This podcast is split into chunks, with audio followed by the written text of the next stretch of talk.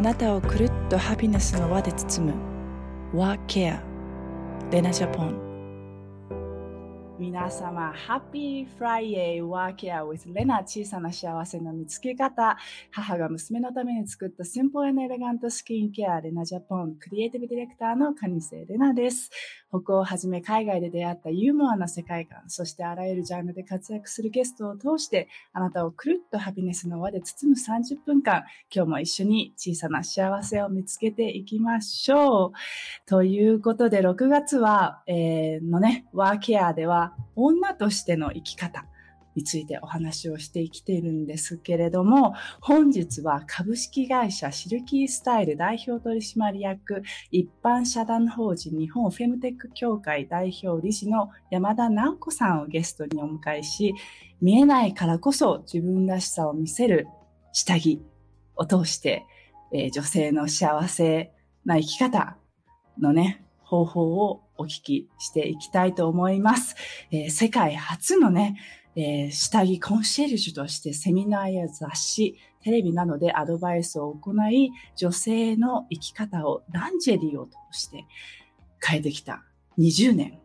ね、女性の体のことならこの方と言ってね、過言ではない山田直子さんとのね、朝の30分間は自分らしく生きる、プラス女性度アップな、朝になること間違いないと思います。ね、簡単に山田直子さんの、ご紹介をさせていただきます。えー、直子さんといえば森岡生まれ、サウジアラビア育ちの哲学女子。大手下着メーカーで下着の企画開発を行った後、ランジェリーの販売も経験。世界初の下着コンシェルジェとしてセミナーや雑誌、テレビなどの下着のアドバイスをされてきていらっしゃいます。2006年に大学の同級生と株式会社シルキースタイルを設立。女性特有のお悩みを解決するフェムテック商品やインナーを企画開発してらっしゃいます。2児のママでパートナー経営者もママというママ同士の、えー、共同経営で女性のキャリアとビューティーが継続できる仕組みも構築中ということです。著書は、えー、著書にはとっておきの一着さえあればいい宝島社がございます。では、えー、早速ですがお呼びしましょう。なおこさん。おはようございます。ありがとうございます。よろしくお願いします。お願いします。 Happy Friday ということで。今日は本当にね、あの、2児のママということで、もう朝からバタバタだと思うんですけれども、難しい中ありがとうございます。そしてあのね、シルキースタイルさんは17年目ということで。はい、そうですね。ありがとうございます。ありがとうございます。すごいですね。この2児のママをこなしながら、本当にこのバリバリキャリアをこなしている姿に 尊敬しかないですの。どうやってやっていえいえ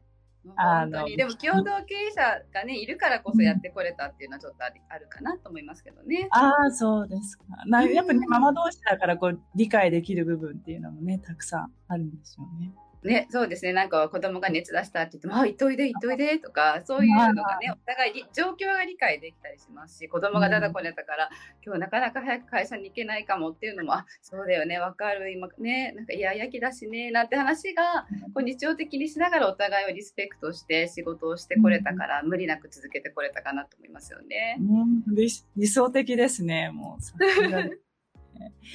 田村さんからもお久しぶりとコメントをいただいて。お久しぶりです。ありがとうございます。で、あの、もう先ほどご紹介にありました、サウジアラビア育ち。はい。そうですよね。なかなか聞いたことないんですけれども。えー、そうですよね。はい。サウジアラビアの、その、こう、の生活が今のパワフルな直子さんのルーツになっているんですかね？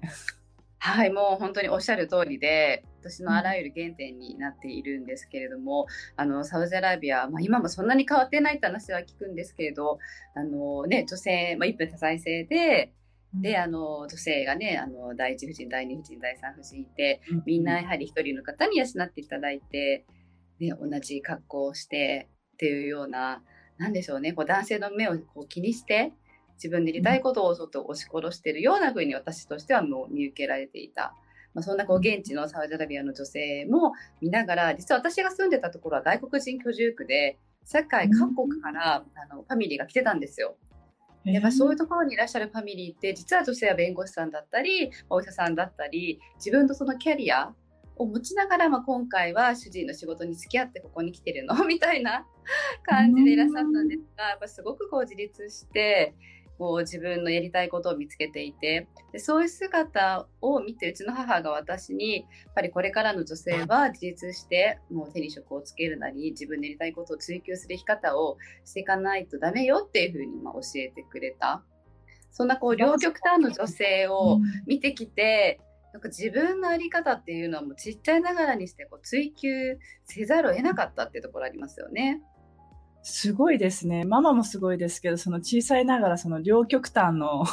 女性の姿を見て、私の居場所はどこなんだろうっていう考えられる。そう、マアイデンティティ考えちゃいますよね。やっぱりそういう時には。そのアイデンティティが下着だったんですか？そうですねそう私としては何だろうと思ってねこうずっと追求してきてそれであの大学も哲学を学んでたんですよ。哲学女子ってどうどうす。ごい哲学 そうですよね。あの学部はね文学部だったんですけれども、うん、ドイツ文学って割とも哲学を学べる機会がいたりそういう教授がいたので私はもうドイツ哲学を学びたくってあの、その学部に行ったんですけれどもあの、まあ、深い川ってあの遠藤周作さんのあの、最近なんかまたねあのベストセラーになって出てますけど、まあ、それを自分をあの自分の生き方自分って何だろうってことを追求する本だったんですよね。で高校生の時にそれを見てあ私が考えてたこと自分を追求するってこういうことだと思ってそこの主人公が上智大学のドイツ文学科の子が主人公なんですよ。へでそれであドイツ文学科に行きたいと思って そうだそうなんですけど。すごい、はい、それで上智のドイツ文学科に行って、でまた華やかなね女子とかも本当にあの個性豊かな子たちに囲まれて大学生活を送っていくうちにやっぱりこう見えないところにこだわる。それこそがなんかこう自分の生き方とか自分らしさを追求できるものなのかなっていうのに気づいたのが大学生で、それが私にとってこう下着だったってとこですよね。えー、うん、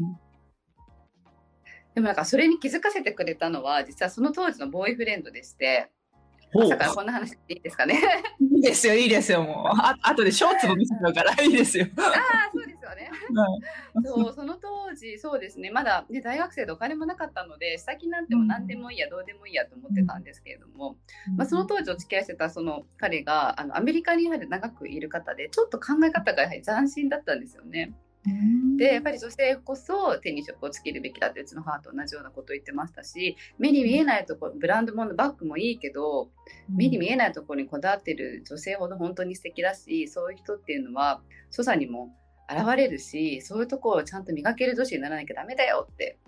ずっと言われててすごいですよね。まあ、すごい冒険です。そう二十歳ぐらいだったんですけど、でその彼があの日本橋三越ってすごくもう老舗の古い百貨店ですけど、あそこの下着売り場に連れてかれて、うん、でもうもう彼女にぴったりの下着を選んであげてくださいって言っても販売士さんがわーって集まってきて皆さんがこうそうでもこうみんなに見繕ってくださってでその時に、私やっぱりちょっとコンプレックスがあったんですよ自分の体には、うん、背も高くないし、割とこう日本人のこうなんかこうのっぺりとした体型だからあまりこう下着になんかお金とか時間をかける、まあ、向き合いたくなかったっていうのはあるんですよね。でもその本当は向き合うと素敵な自分に出会えるっていうことに気づいてなくってその時にこう自分に合ったこう下着を身につけた時にこんなに自分で変われるんだって思った瞬間があってそこからあやっぱり女性は下着で変われるんだって思って大学生の時に貯めたアルバイト代は全部あの下着と海外旅行代に費やしたんですよ。すごいですね。でも、その自分、うん、やっぱりみ皆さん女の人ってこう、何かしらコンプレックスがあって、うん、うん、そうですけど、そのバレエやってて、体って。皆さんあるんですか、えー、いっぱいありますよ、いっぱいありますよ。自分すごい見たくないって。そんなふうに言わないですね。もう本当に。でやっぱりその生身を見るっていう勇気ってものすごく必要で、うんうんうん。受け入れると、あ、自分の体って例えばそのおっぱいが右左大きさが違うとか、うんうんそういう細かいことですけど、なんかそのお尻が大きいとか、そういう、うん。そういうとかで、あ、でもそれって逆に美しいんだっていうふうに、うんうん。自分のそのコンプレックスを好きになるうん。っていう、その一つしかない体をあの好きになるっていうのは、やっぱ裸になった時にしかわからなくて、でそうんがそのつけ、つけるその下着であったりっていう部分で、その自己表現をしていくっていうのは、本当に大事だなって思いましたし、その海外旅行っていうのはどうしてそこにお金を費やしたんですか？ありがとうございます。突っ込んでいただいて。あのいろんな国のその女性にあのサウジアラビアの時にお会いして、うん。そこでやっぱり自分の価値観ってすごく凝り固まってるしもっともっといろんなその国の女性の価値観に出会いたいなと思ってでそれで海外いろんな国のあのうんに行っては、まあ、下着屋さんに必ず行くんですけど、まあ、下着屋に行って、まあ、そこのマダムとかオーナーとかにいろいろ話を聞いてその国の女性の下着に対する考え方とかなんか女性の生き方っていうのを聞いてたんですよ。本当に貧乏旅行もたくさんしてましたし、うん鍵がかからないようなホテルとか泊まって学生だったので、でも必ず下着屋にはそうそうそう下着屋には行って下着は買って帰る。うん。っていう生活をね大学生の時してましたね。でもやっぱり海外行くとその下着でカルチャーショックなりません？その。なりますよね。アレナさんね特にそうですよね。海外に行かれてると。そう、ね。なんか海外だとその下着へ一緒にボーイフレンドと行くとか、あの一緒一ずっと一緒にこう一人で女の人が行くものではなくてカップルうんとか、男性一人で行ってその女性のために買ってる人もいっぱいいたりとか、あとその、い年配の方もすごくそのこう綺麗に見せる下着っうん。ていうのをよく着てらっしゃってなんかこう下品じゃないんですよね。ねえそうですよね。なんかすごくこうおしゃれにでもチラッとうんセクシーみたいな着方をされてて、ああ、ここ、こやっぱ違うんだな。日本ってやっぱり下着っていうとちょっといやらしいとか、うん。女性のものとか、あとはその男性が入っていくと男性のためにしてるみたいな考えにねなりがち。えうんうん。なので、そそうう海外って、うんね、全然違いますよね。私もやっぱフランスいた時とかも衝撃的だったのが、あの、ね、素敵な百貨フランスの百貨店にいた時に結構な年配のマダムが、なんかおじいちゃんおばあちゃんのカップルなんですけど、なんかあの、おじいちゃんがこれ素敵、これ素敵だね、なんて話してて、で、なんか赤い下着を選んだりしてたんですよ。えー、すごい。誕生日とかだったんだとは思うんですけれども、うんあすごいなと思ってこういう老夫婦日本じゃありえないけど私はこういう老夫婦にあのなりたいなと思いましたねその時に。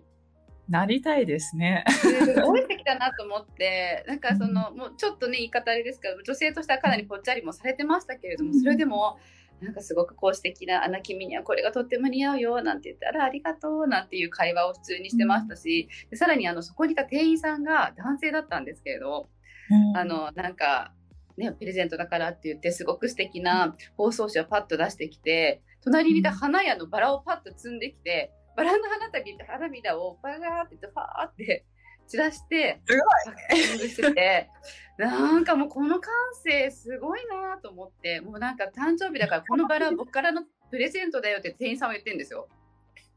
すごいですね、それ。でまあ、たまたまそういう場面を見たのかもしれないですけれどもでもそれがもしかしてやっぱ日常なんじゃないかな海外の人はと思って。で女性はやっぱりものすごくそのおばあちゃま素敵でいらっしゃってあこういう年の取り方をしたいなって思った時にそこには絶対下着というエッセンスはきっとライフスタイルの中で生きてるんじゃないかなと思ったんですよね。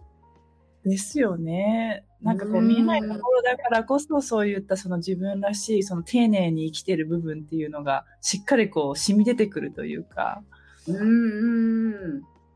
なんかでもその今、まあ後でご紹介あさせていただきたいんですけど、そのこの下着が大好きで最初うんはその下着の大手メーカーに入社されて、はい。それで、その、うんうん。入社したのにもかかわらず、辞めて、何、自社を作ろうと思ったきっかけは何だはい。そうですね。あの、まあ、ね、すごいいい会社だでしたし、女性がね、あの、たくさんいらっしゃる会社だ、いう会社ではあったんですけれども、やっぱり大きい会社だったので、あの私はやはりものづくりがしたかったんですよね。うん。で、自分がこうしたいものづくりを大企業でやるのには、もう何年かかるんだろうなと思って、どんなに頑張ってもやっぱり、えー結構時間かかるかなというのがあったんですよ。で、まあ、そうは言っても、新卒の時からその開発部に行かせていただいたのは本当に異例中の異例だと思いますし、とてもラッキーなことだったんですけど、やっぱり自分の責任のもとで自分で作りたいものを作りたいなって思ってしまったっていうのがうん一番大きいですかね。そこのパッションがすごいですね。そこで、じゃあもう作れないんだったら、自分でみたいな。怖くなかったんですか？怖くなかったんですか？そういったあ。その、なんか、ね、あのーね。怖くなかったんでしょうね。あのーその時26歳だったんですよ。うん。ね、なのでまだあの新卒で入って4年だったんですけれど、ね、若いってすごいなと思うのは、まあ、うまくいかなくってもまた就職すればいいかなとかあとでも失敗するとかそういう気持ちがやっぱあのよぎらなかったんですよね。成功するとも思ってなかったんですけれども、まあ、なんとかなるんじゃないかなとか。うん。あとやっぱりその時その共同あうん。どうでしょうね。あとでも、やっぱり共同経営、今もね、一緒にやってる枝美代って大学時代の友人ですけど、うん。まあ、一人じゃないっていうのが、割と心の支えにはなって、で、私たち、あの、あんまりこう、なんか騙されたとか大きな失敗したってことがなかったのは、結局その常に話せる相手、壁打ちできる相手が、もう身近な存在としていたから、うまくやってこれたのかなとは思いますね。うーん、すごい。でも、その、やはりこの前お話聞いたときに、あのうんうんあ、新しい事業を始めるときは、絶対下着と靴屋はやらないで方がいいって言って下着になったっていうお話、そうなんだと思って。どう考えても在庫が多いじゃないですか。サイズ展開が多いので、ね、そうするとね、やっぱりお金がない人がやる事業じゃないんですよね、絶対。え、そ、それはどう、どういうふうに始めたんですか？この、このつく、この、なんものづくりからどんなものを作りたいでところが。本当は下着を作るところからやりたかったんですけれど、やっぱりあの本当にサイズ展開考えなきゃいけないしお金がなかったのでそのまずは下着を身につけた時に女性の体がこう美しく見えるようなボディケア商品から作ってでそこでお金を貯めて、えー下着を作れるようになったらいいなと思ったので実は一番最初はあのうちの会社ボディケアの商品を作るところから始まったんですよ。だったっていうところがあって。うんでもそれもやっぱり新しい商品をこう自自社で売るっていうのは初めてのうんご経験。ね、初めてですよね。私営業とかもや販売もやってなかったので、うんもう見積書とかもね作れなかったですよね。うん。どう何書くんだろうとかそこから始まったので、もすーごいですね。なんかもうこう外から見るとこうキラキラしてるのであんまりこうき苦労とかしてなさそうだけど、うん。すごいこういやいスタミナがこうなんかもうスポーツ系でもうガッツだぜみたいな感じで。大会系ですね完全に。私ちょっと大会系だったので。全然。大会系感じですね。それがないとやっぱいけないですよね。うんなんかそれを楽しめるかどうかなのかなと思いますよね。やっぱり皆さんでゼロからやられてる方ってそこのなんか、あのそこを楽しみながらやってる方が、あの乗り越えて今に至ってるんじゃないかなと思いますよね見てると。そうですよね。うんで、その、今この、もう、幕開けで3206%、すごい達成率。あのねありがとうございます。シルキースタイルの温温度入。はい、はい。あありがとうございます。あで、これ、すごいですね。ここの、この達成率。達成率もですけど。えー、いえいえありがとうございます。結構皆さんにこんな商品欲しかったとか待ってましたっていうことをね言っていただいて、であの発明品だとかねいろいろ言っていただけるんで、うん、大企業さんがなかなかこう作れないようなものづくりができたからっていうのは大きかったかもしれないですよね。これ作るの何年ぐらい、うん、ね、2年、2年ぐらいかかりましたよね。なんか構想はね、あったんですけど、結局そのパターンを作って、で、フィッティングしたら全然違うっていう、もう相当パターンを作り直して、フィッティングし直してっていうのを繰り返したので、うん、2年ぐらいかかっちゃいましたよね。すごいですね。で、これあの、本当にあったかいですよね。なんかこう、ポカポカして、で、しかもこう、一回こう、なんだろう、こう、そう、こう、下着だけこう並んでるのを見ると、あ、ちょっと大きいのかなっていう感じ、うん、感じたんですけど、履くと、こう、綺麗に本当に、こう、スタイルが見えるというか、あ、こ、こんな風に綺麗に フィットするんだみたいな驚きがあって、すごく感動しました。気づいていただき嬉しいです。その、やっぱりウエストが綺麗に見えるように、こう、まっすぐにしてないで、若干こう、なんていうんですかね、中心に向かって斜めになるようなカッティングにして、ウエストがすごくこうシュッと細くくびれてるように見えるラインにこだわったりとか、そうなんです。すごくこだわりました。私があのワコール時代にお世話になってた、あのすごい敏腕パターンナーの方がいらっしゃって、もうその方ももう神だって言われてたんですけど、もうその方にパターンってものすごく大事で、あのパターンで全然その形とか履き心地って変わるんですよ。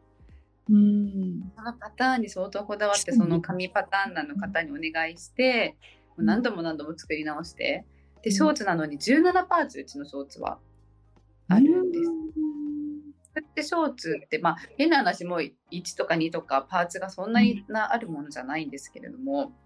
17パーツあるってことはそれだけやはりすごく手が込んでて立体的な形丸みをきれいに出してくれて、体にフィットするっていうことなのでなかなかね工場でやれる工場がなかったっていう。なるほど。そうですよね。パターンが全然違う。他のショーツと全然違うし、普通のショーツ縫えるような工場だと無理だよ、これはっていうのはありましたね。うん、うん、このショーツって、普通その、こういう無知だと、あの、うん、まあ、こう汚れたり、その、まあ、ペロペロになったら買い替えるみたいな。なの考えですけど、普通はどのぐらいの頻度で買い替えないといけないんですか、ね、やっぱ理想は、あの、まあ、半年に1回ぐらいは買い替えていただきたいなと思ってて、私たち、あの、美装期限っていうのを設けているんですね。あの、美しく装える期限を、あの、国期限と言ってるんですけど化粧品もね、レナさんのレナジャポンもそうだと思うんですけれども、あのやはりお客様に使っていただきたい期限ってあるじゃないですか。うん、うん、そうですね。うん、でショーツもやはりそのフィットしてる状態を保っていただきたいのでで毎日履く消耗品で、特にあの動きに対応しなければいけないので消耗が早いんですよ。なるほど。半年に1回ぐらいは、ね、買い替えていただきたいなとはそうですよね。それだったらいいですよね。なんかね、2年とか買い替えないと。あの、ビジネスも大変ですもんね、みんな。そうですね。確かにね。でもこの前そのお聞きした話でそのすごく衝撃だったのはその女性の体が元気な月っていうのは、たったの10日間、10日間でそのあそれすごい感じるんですよ。私も PMS がすごくて。あ、そうなんですね。うんうん。やばいぐらいひどくて低量ピルを飲んでた時は、結構溜まってたんですけど、うんうん、やめたら、こんなにひどいものかっていうぐらいひどくて大変ですよね。で、うち、レナジャポンも社員みんな女性なので みんなその、その月があるじゃないですか。やっぱりすごく、その女性って、こう、月に元気な日って少ないんだろうなっていう、すごく感じる。ね、そういう本当ですよね。あの、あれですか？このショーツは、そう、PMS とかの時に履いた方が良かったりとか、どどういう感じのその下着っていうのは、こう、この時期はこういう時期、こういうので、まあ、体調のいい時ですきなもの履いて、そのちょっと、ね、ティーバッグとか履いても、別にその、うんね、いいとは思うんですけど、その、時とか、その冷え、冷えやすい時とかっていうのは、もうこの、温度ミューを履いてみたいな。ね、そうですね。あの、ありがとうございます。あの、私たちのこの装置、街の部分がね、温まる、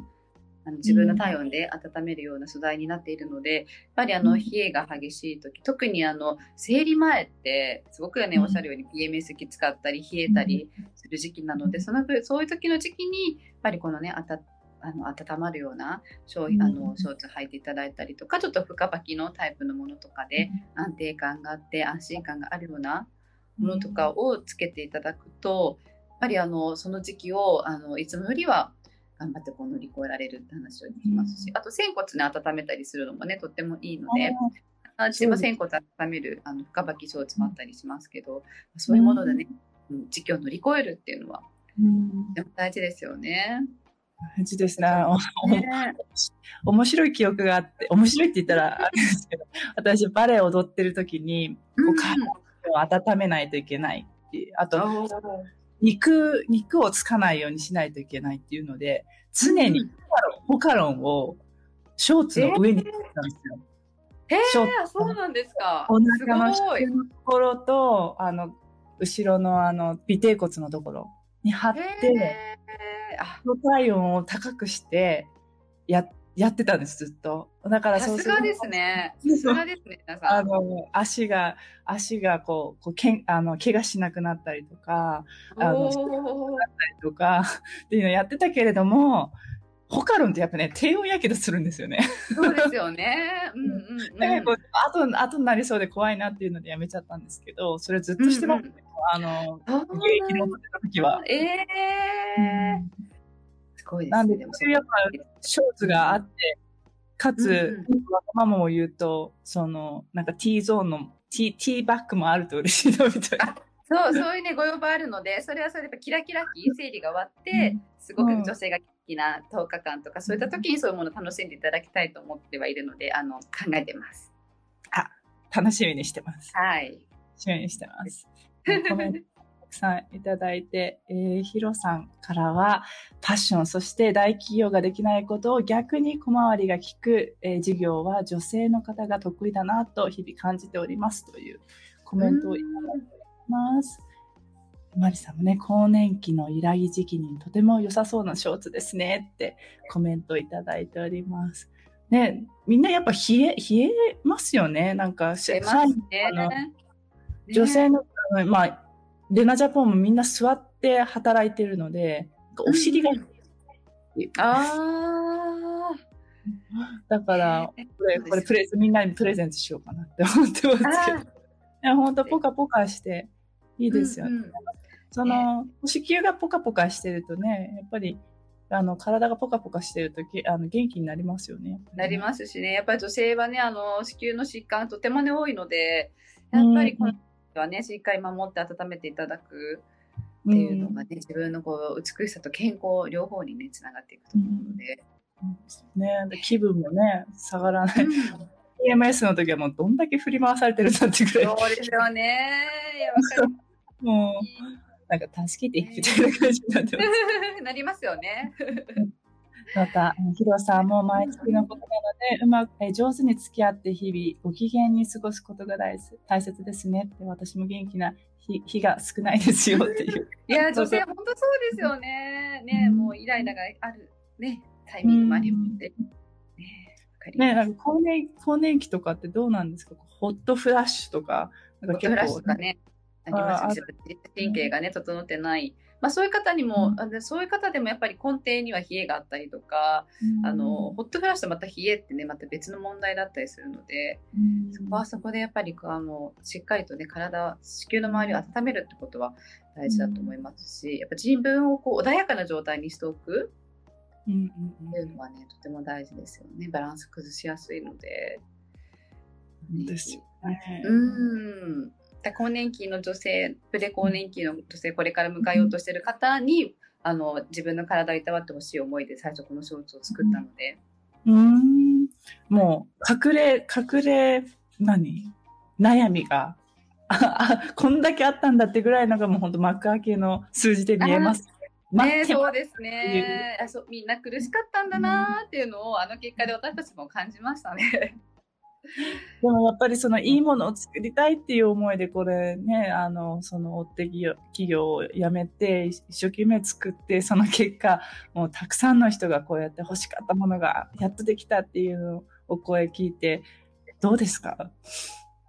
こう。えー、あ、本当にあの、正直、すごい怖かったんですよ、幕開けやる前は。前日の夜の12時くらいまでずっと作業してて、うん、あ全く売れなかったどうしよう怖いなとは思ってたんですけどあやっぱりみんなが抱えてる悩みっていう潜在的悩みっていうのは同じであそこをやっぱり何とかしてあげたいな女性の心と体に寄り添いたいなそういう存在になりたいなっていうのを改めて思いましたね。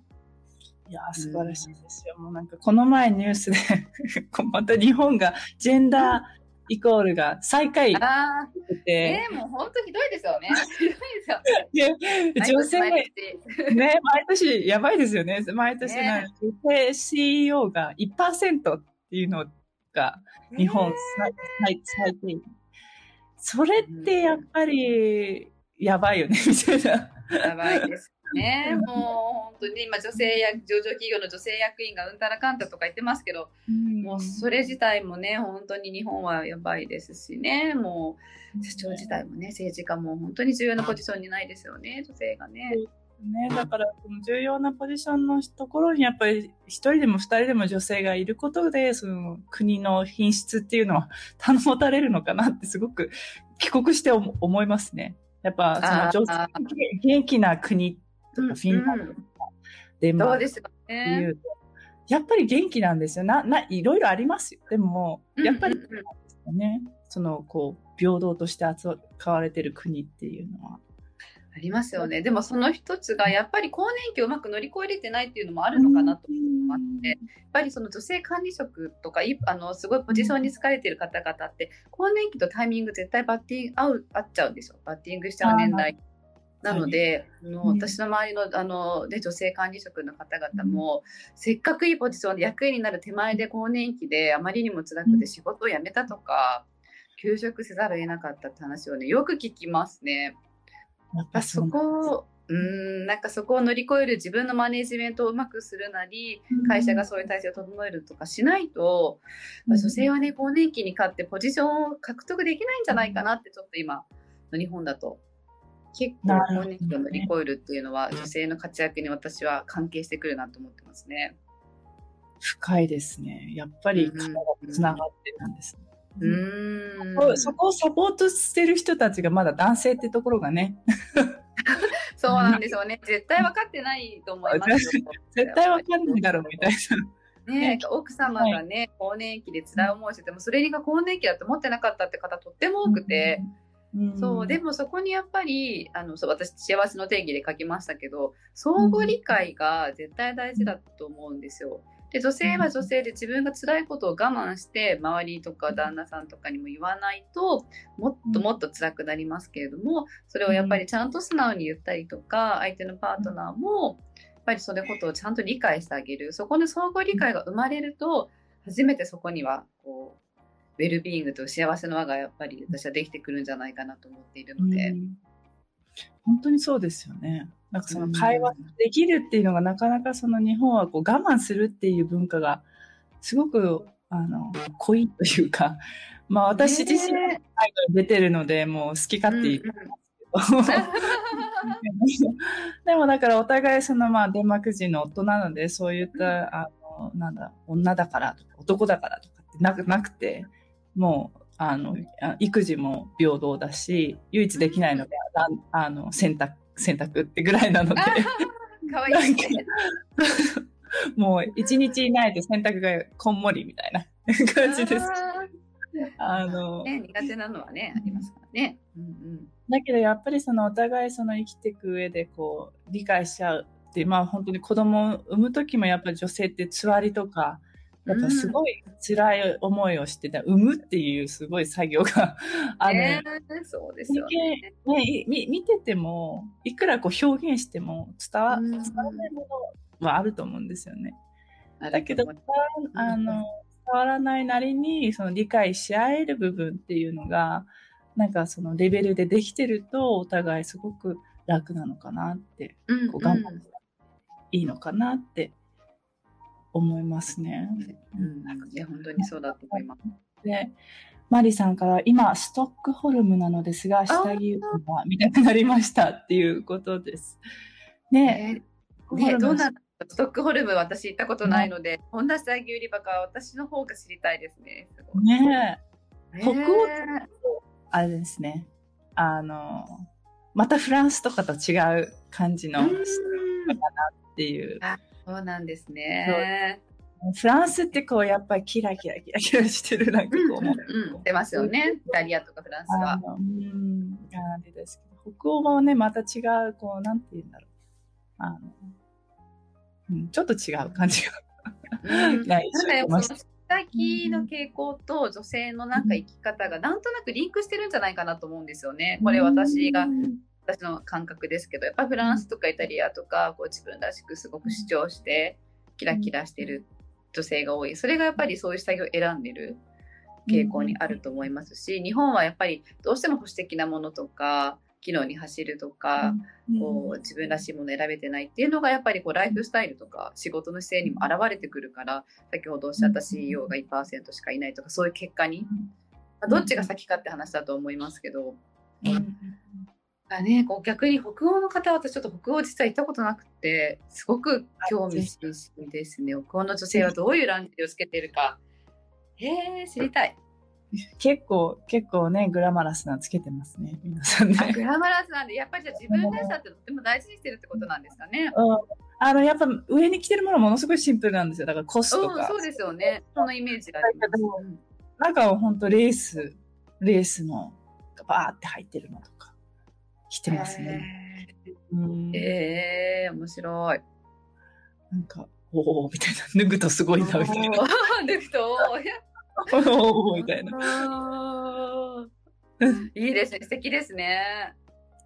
だけど、あれですよね、あの、あの下着もその、多分、その、日本女性の考えているその下着のあり方っていうのも、その、今、シルキースタイルさんが、こう、伝えたい、その、部分っていうのはすごくこう、こう education しないといけなかったんじゃないかなと思うんですけど、うんうん、文化そうですね。うん、そこは、あのー、はい、おっしゃる通りで、そうですね。でも逆にその、まあ、見た目の、ね、美しい下着ってたくさんあるんですけれども、やっぱりその下着の大切さを本当に知ってもらうとか、その女性が女性、自分を見つめて心と体をいたわることにつながるとか、なんでこういうことが必要だっていうと皆さん腑に落ちていただいて本当の意味での,、その必要性を感じていただけるファンになっていただくってことに一応あのつながるので、まあ、ちょっと education ね、とても大変だし時間かかることではあるんですけれども、まあ、結果的には、まあ、それをやっぱりやらなきゃいけないんだろうなやることがとても大事なんだろうなと思います。えーそうですよね。でも本当にあの、うん、更年期、更年期対策しないといけないですね、日本ね。いや、更年期対策、本当ですよ。まず温めることかいいつ頃から来るんですかね、更年期って。ね、人にはよりますけど、一般的に言われてるのはやっぱ45歳からだいたい55歳が更年期と言われてて、うん、あのまあ、閉経の前後あの、合わせて10年って言われてますけど、前後5年で全部10年って言われてますけど、まあ、40前半からね、いますし、若年性の方も最近とても増えてるって言ってますね。30後半ぐらいから。そうなんだ。うん、ですね、こう。キャリキャリアもしたいけど自分の体も理解してこう元気にいないといけないっていうのがやっぱりこうコンフレックスしちゃう。うん、うん、うんね、もったいないですよね。一番乗ってる時期でね、皆さんいらっしゃる年代なので。うん。いや本当になんかもうあ、もうどんどんどんどんお話もっと聞きたいんですけど、あっという間にお時間になってしまっていて、あの、最後何か、今、幸せとはって先先ほどね、総合理理解が幸せ、ウェルビーイングにつながるっていうお話もありましたが、なんか最後一言ありますか、そうですね。相互あの、まあ、相互理解はその自の自分のね辛いことを伝えるお互いで話すってことも大事なんですけれどもなんかそれって結構きっかけがないと難しかったりするかなと思うので、まあ、その相互理解の第一歩として、私はあの皆さんにやっぱりこうパートナーに下着をプレゼントするっていうことを、うんあのきっかけにできたらいいんじゃないかっていうことをお伝えしててであのそのためにですうちの下着ってこういう僕箱に入れてるんですよ。うん、箱に入れて。て。箱に、うん、入ってます。でこの箱に入れてると男性もあのやっぱ買いやすいしあげやすいっていう話をやった。ら、ちょっとこう雑貨感覚で。で見た目は美しいけど実はあなたのことをいたわる温めのショーツなんですよっていうことを言うとあただその男性としてちょっとこうやらしい意味合いでプレゼントしてるのではなくあなたのことをちゃんと思いやっていたわる気持ちがあるからこれをプレゼントするっていう体のことも大事に思ってるっていうメッセージも伝わるのでなんかそういうのが日本でもちゃんと成り立っていくとそれが相互理解につながっていっていいんじゃないかなと思います。素晴らしい。いや本当皆さん下着ですよ。ぜひね、オン、オンデビュー使ってみてください。はい、本当私も毎日愛用させていただいています。本当ポカポカ。はい。じゃあ本日は本当にお忙しい中、ありがとうございました。もうもっともっときしたかったですけれども、はい、またよろしくお願いします。はい、よろしくお願いします。ありがとうございます。はい、ありがとうございます。レナジャポン、ワーケア。はい、いかがだったでしょうか？やっぱり大事ですね。その見えないところを大事にするっていうのは、あの母からもね、肘、肘、膝、かかとはちゃんと手入れしなさいってよく言われてるんですけど、やっぱ見えないところを大切にするイコール自分を丁寧に扱っているっていうところにつながって、そこから自信が生まれる大切さ、そして、あのね、相手とちゃんとコミュニケーションする力が出てくるっていうことなのかなって気づかされた、えー、そんな素敵な朝でした。ね、あのね、ぜひね、一度きりの人生ですからね、後悔しないように皆さん素肌でね、生きていけ、いきたいですね。で、来週の、えー、ゲストはですね、三女のパパで、バーベキューのプロ、えー、本業はちょっと不明と言ったら 怒られ、怒られちゃうかもしれないんですけど、人と人をつなぐ、えー、プロでいらっしゃる、えー、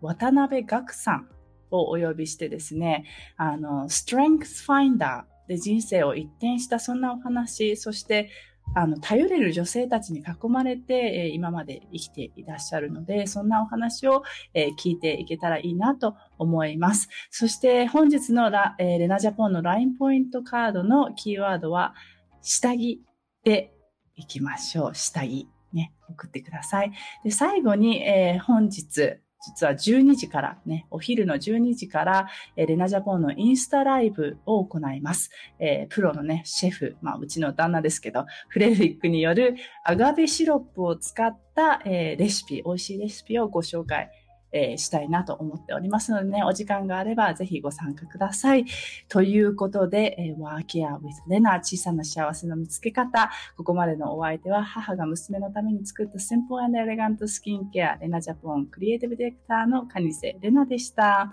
では、あなたの毎日がくるっとハピネスの輪で包まれますように。Have a nice weekend. Bye!